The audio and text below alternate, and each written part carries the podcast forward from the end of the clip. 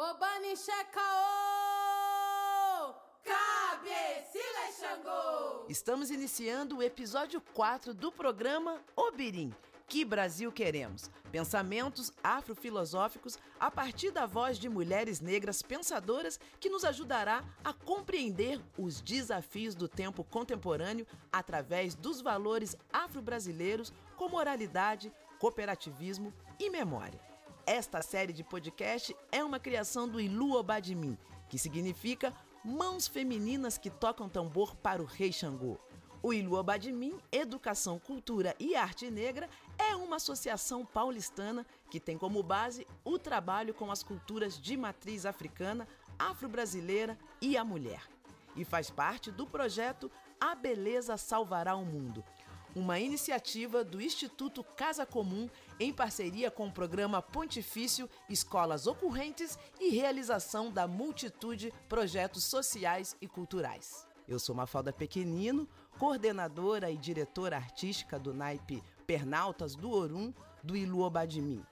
Nesse episódio, vamos conversar com Alessandra Ribeiro sobre as pequenas grandes Áfricas, a partir do provérbio africano o rio se enche com rios pequenos.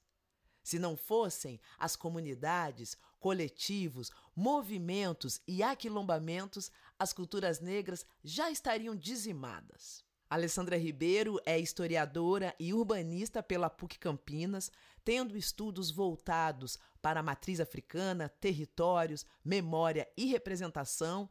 É gestora cultural da Casa de Cultura Fazenda Roseira, mestra da comunidade João Godito Ribeiro, em Campinas, mãe de santo umbandista, coordenadora da pós-graduação em matrizes africanas e consultora especializada em estudos sobre gestão cultural de espaços públicos compartilhados e patrimônio cultural e imaterial. Já participou de diversas palestras, debates e apresentações no Brasil, Peru, Moçambique, África do Sul e fez parte de comissões de avaliação e formação em comunidades para projetos voltados para a cultura e salvaguarda do patrimônio imaterial, cartografia e cultura de paz em 2020. Foi a primeira mulher negra candidata à prefeitura de Campinas em 2020. Salve, salve, Alessandra Ribeiro, sua bênção, muito obrigada pela sua presença. Seja bem-vinda. Bom, primeiramente, a benção aos meus mais velhos, aos meus mais jovens. É uma alegria imensa, nossa, que alegria poder estar aqui participando desse projeto, desse podcast. Que Brasil queremos, pensamentos afrofilosóficos, com essas minhas amigas queridas do Ilu Obademim. Nossa, que honra estar com essas outras mulheres maravilhosas dos outros episódios. É, muita gratidão pela oportunidade, por poder estar aqui representando a comunidade João Gudito Ribeiro, a Casa de Cultura Fazenda Roseira, mas também a mulher negra que sou. Eu sou, eu sou Alessandra Ribeiro, uma mulher negra de olhos castanhos escuros, cabelos castanhos escuros. Atrás de mim tem uma parede amarela com dois quadros. Eu estou vestindo é, nesse momento uma bata branca. Uso brincos de argola. É, meu cabelo estou em forma de um rabo de cavalo.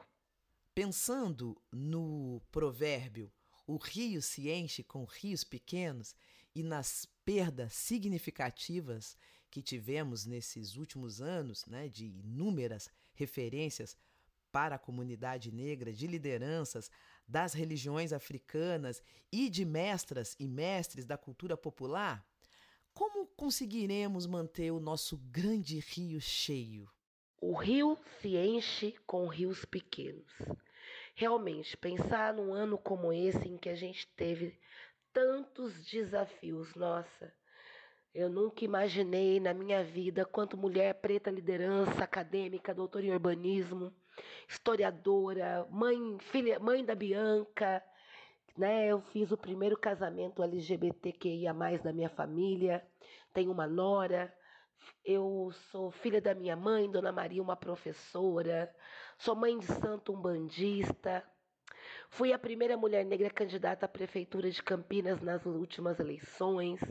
E com todos esses desafios que me coloquei e que me foram colocados, eu nunca pensei ter passar esses anos tão difíceis como esses agravados pela Covid-19, né? Com tantas fatalidades e também com essa ingerência desse desgoverno que desconstrói tantas conquistas. Então, como que a gente mantém, né? O que fazer para a gente manter o nosso grande rio cheio?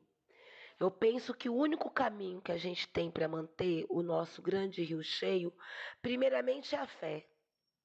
Efetivamente, sem a fé, sem aquela certeza de que é possível esse rio se manter com água corrente, mesmo com tanta tempestade e tanta secura, mesmo com tantos vendavais e tantas lágrimas, a fé é o que me sustenta, a fé é o que me dá coragem, a fé é o que me faz acordar todos os dias e buscar tentar fazer o meu melhor, mesmo quando me faltam forças.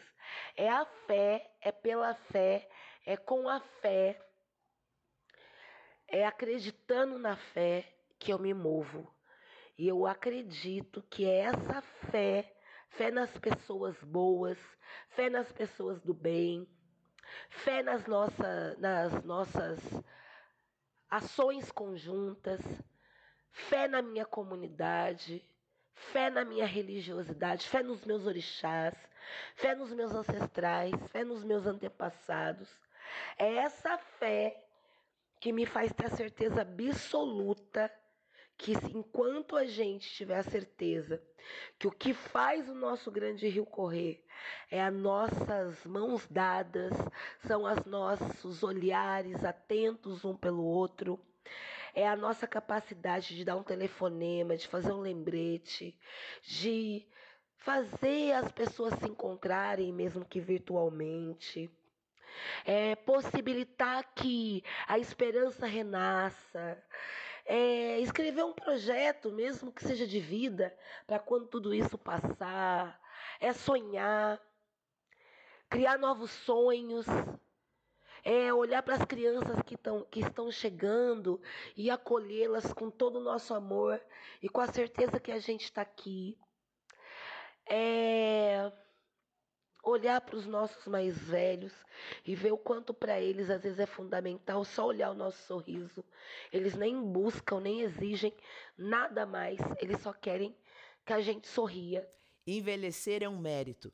Como dizia a saudosa mãe Stella de Oxóssi, na cultura iorubá, o velho é um herói, pois conseguiu vencer a morte que nos procura e ronda todos os dias. Como se pode perceber nessa tradição, o significado de ser velho é bem outro e até a morte, enquanto condição para se tornar um ancestral, é vista positivamente. Enfim, é acordar acreditando que é possível enquanto nós estivermos juntos, enquanto a gente se reconhecer um no outro com generosidade, com potência, Enquanto a gente tiver certeza que a nossa potência junta transforma, enquanto a gente tiver certeza absoluta que a potência que o meu irmão tem me potencializa, eu sei, eu acredito que esse grande rio há de continuar a correr e há de continuar encontrando sempre uma nascentezinha que parecia ali perdida, mas que também vai se encontrar com esse rio e vai ajudar, mesmo com gotículas, a fazer que ele permaneça. É, nós não viemos para essa terra à toa, nós não estamos aqui sozinhos. É a nossa capacidade de nos unirmos, de estarmos juntos, que faz com que a gente se recrie, se reconstitua, tenhamos esperança. E o que me move, o que me mobiliza nessa certeza é a fé. Né? Como dizia, como dizia naquela nas músicas antigas, né? Tem várias músicas, como dizia Gonzaguinha, fé na vida, fé no homem, fé no que virá. Nós podemos tudo, nós podemos mais. Vamos lá fazer o que será. Eu penso que esse grande rio, ele é feito de pequenos fazeres e por isso que ele corre. E quando ele tem grandes desafios que querem pará-lo, ele contorna. Ele contorna a montanha, ele contorna a pedra, ou ele leva a pedra com ele, mas ele nunca, nunca, nunca deixa de correr. E eu acho que é o símbolo da fé. A gente tem que seguir, a gente tem que continuar, a gente tem que projetar e a gente tem que, inclusive, acolher as novas nascentes para que esse grande rio sempre cumpra o seu papel, que é encher de esperança, de alegria, de força, de garra, de prosperidade, de possibilidades a todos, a todas as nascentes e riachos que o fortalecem. Nos quilombos, comunidades e coletivos negros de ontem e de hoje, as lutas permanecem. Para você, Alessandra, o que mudou pensando o ativismo e os mecanismos que dispomos nos dias atuais? Na minha percepção, o que mudou, né, pensando o ativismo e os mecanismos que dispomos nos dias atuais, eu penso que o que mais mudou, pelo menos no meu interior, na minha alma, foi ter mais coragem, sabe? Eu acho que eu estou mais corajosa hoje do que ontem. Porque em toda a minha construção, no meu processo, a coragem, a disponibilidade, o eu seguro sua mão na minha, para que juntos possamos fazer o que eu não posso fazer sozinho, que sempre foi um lema da minha comunidade. A minha sancofa, né? Nunca é tarde para mim voltar atrás e buscar minhas raízes. Eu carrego no peito a minha a sancofa, que é esse adinkra africano como símbolo né, de resistência da comunidade Jango de Ribeiro, da Casa de Cultura Fazenda Roseira, e do que eu acredito como liderança, né, é fazer junto e olha para trás, né, reconheço os nossos mais velhos, mas acho que o que mudou para mim mais nesses momentos atuais é ter coragem e focar mais no presente. Eu nunca estive tão atenta na oportunidade do momento presente, do agora, do já, do que o agora pode me dar, me trazer, me acalentar, me abraçar. E a, tenho aprendido a deixar menos coisas para amanhã. O conceito de sankofa, sanko, voltar, fa, buscar, trazer, origina-se de um provérbio tradicional entre os povos de língua akan da África Ocidental, em Gana, Togo e Costa do Marfim. Em akan, Siuer Fi, Naosan, Kofa e Anki, pode ser traduzida por não é tabu voltar atrás e buscar o que esqueceu. Como um símbolo, a Dinkra, Sankofa pode ser representado como um pássaro mítico que voa para frente, tendo a cabeça voltada para trás e carregando no seu bico um ovo, o futuro. Também se apresenta como um desenho similar ao coração ocidental, os achantes de Gana usam os símbolos adinkra para representar provérbios ou ideias filosóficas. Sankofa ensinaria a possibilidade de voltar atrás, as nossas raízes, para poder realizar nosso potencial para avançar. Eu perdi pessoas muito amadas num dia para a noite, né? Nesse último ano, pessoas que realmente calaram meu coração. Perdi por Covid, perdi pela vida, né? Porque Deus, os orixás quiseram, por um chamado Dolorum. É, perdi porque nos desencontramos e parou de fazer sentido. E penso que todas essas perdas me trouxeram essa reflexão de que, nossa, tem pessoas que passam na nossa vida, tem pessoas que ficam na nossa vida e tem pessoas que a gente não sabe quando vai reencontrar. Então, na nossa comunidade, a gente está muito atento no presente. Mas um presente com semeadura, né? Não é um presente inconsequente também, no sentido de que só quero viver o agora e que o resto se dane. Não. Porque quando a gente olha uma comunidade, a gente tem os nossos mais velhos que precisam ter a certeza do hoje porque eles não sabem do amanhã.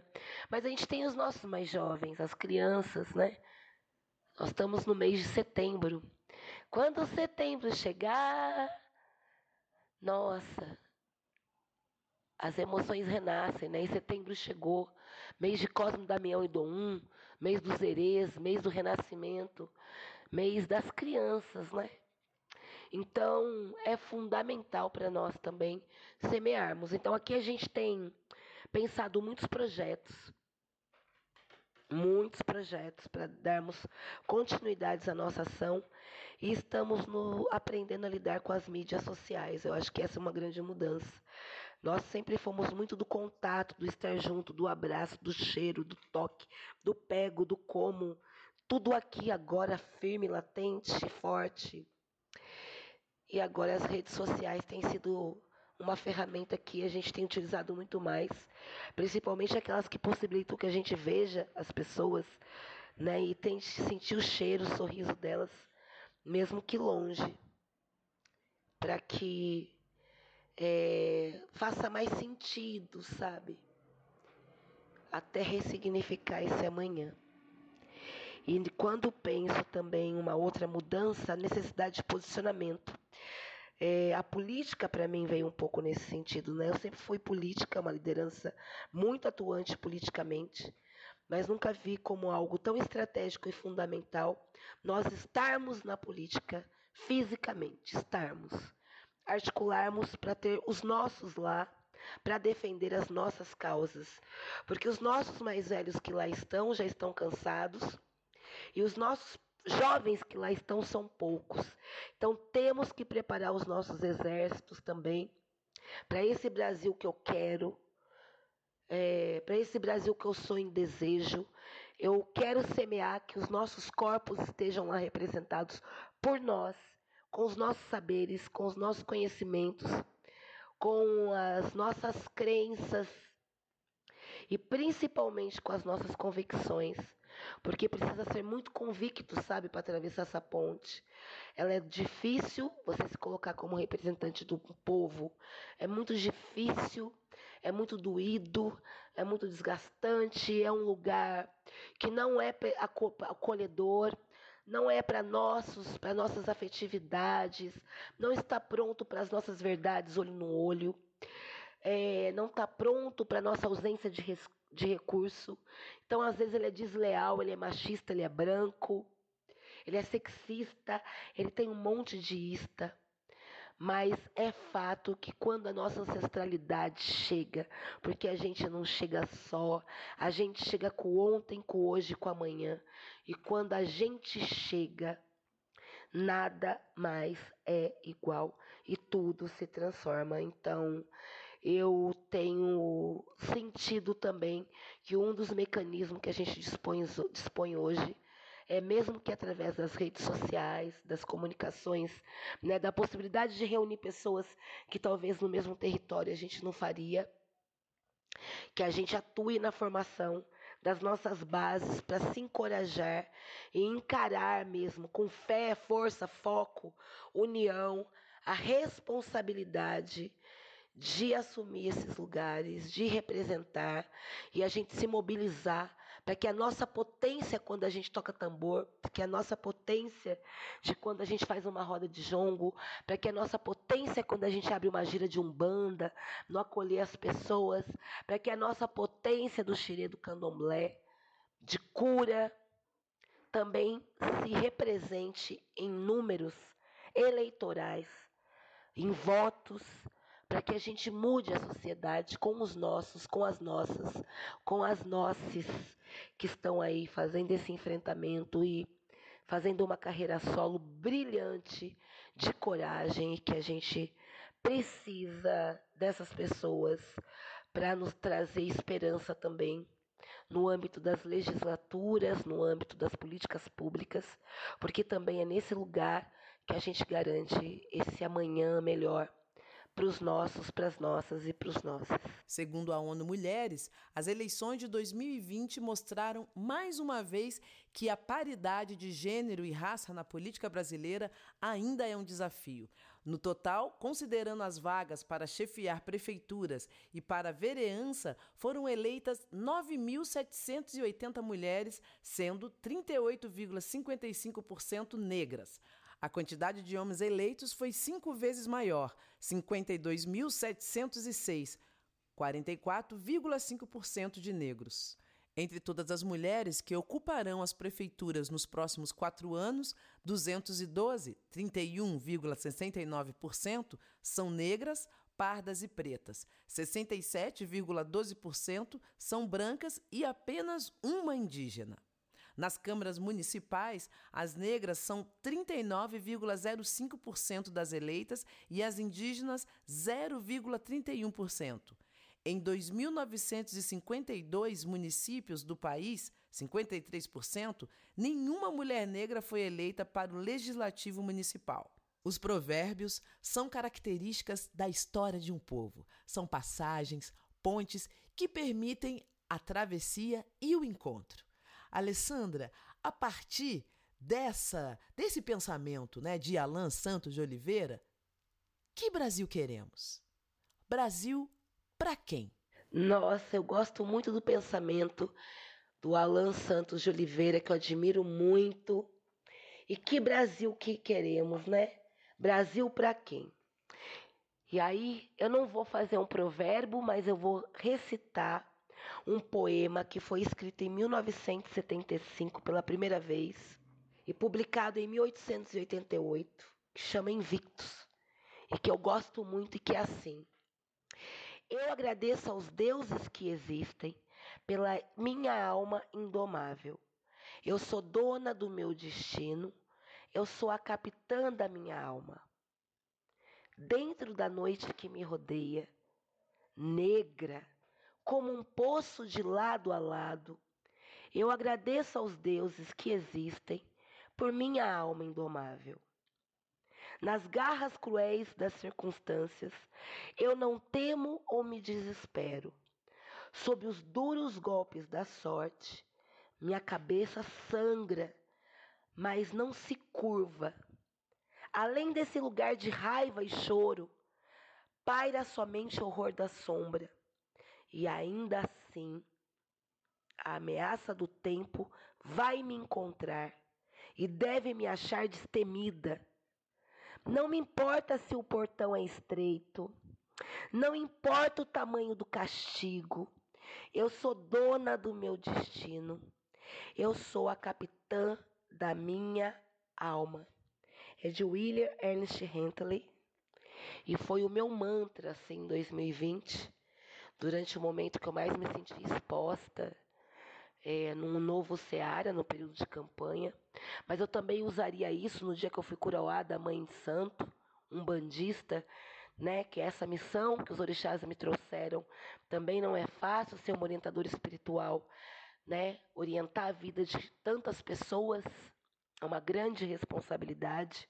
Mas usaria também quando comecei a recuperar a memória do meu avô Benedito Ribeiro, né, que se consolidou na comunidade João Gudito Ribeiro, que tem na cidade de Campinas o primeiro centro de referência do Jongo do Sudeste, do estado de São Paulo, a comunidade João Guidito Ribeiro consiste em um grupo de pessoas e familiares que reconstituem e vivem a cultura do jongo através da memória de Benedito Ribeiro, que foi festeiro de São João e devoto de São Benedito. Nascido no ano de 1905 em Caldas, Minas Gerais, em 1932, já casado com a campineira Benedita Neves Baltazar, foi para a cidade de Campinas, em São Paulo, onde manteve a tradição recebida de seus pais, realizando rodas de jongo quando reunia os amigos. Em sua homenagem, foi batizada a comunidade Jongo Dito Ribeiro, que desde o ano de 2000, sob liderança de Alessandra Ribeiro, neta de Dito Ribeiro, realiza seus trabalhos de reconstituição e permanência do jongo no município. Durante esses anos, a comunidade vem desenvolvendo ações de turismo afrocultural sobre o jongo, educação étnico-racial e cosmovisão ambiental, recebendo escolas da região, universidades, grupos culturais e turistas. Mas também falaria disso quando sentei com a minha avó na cozinha, comendo seu croquete tão gostoso. Também recitaria isso quando tive a minha filha Bianca Lúcia, parto normal, na cama da minha mãe, e quem a pegou no colo foi a minha avó, a bisavó dela, a qual o Lúcia, em homenagem a essa mulher, que hoje tem 98 anos. Eu agradeceria aos deuses que existem pela minha alma indomável, e eu sou a dona do meu destino, eu sou a capitã da minha alma. Eu repetiria e repito isso feito um mantra, porque esse Brasil que eu quero é um Brasil que tem pessoas que se reconhecem nas outras pessoas como parte delas, que olham com sinceridade em suas almas e que fazem dentro do que podem o seu melhor por si e pelo outro. O Brasil que eu quero é onde é, todos se alimentam, todos têm moradia, todos têm saúde e todos podem fazer as escolhas que quiserem. E isso tem espaço com respeito. A nossa diversidade cabe, a nossa esperança cabe, as nossas dificuldades e defeitos cabem. O Brasil que eu quero é o Brasil da alegria, do sorriso, do tambor, que nossos tambores ecoem. É o Brasil da fé, é o Brasil da criança que corre com insegurança. É o Brasil do idoso que não é largado. É o Brasil que nossos jovens não sofram de doença mental por depressão, tristeza, porque não vem caminho.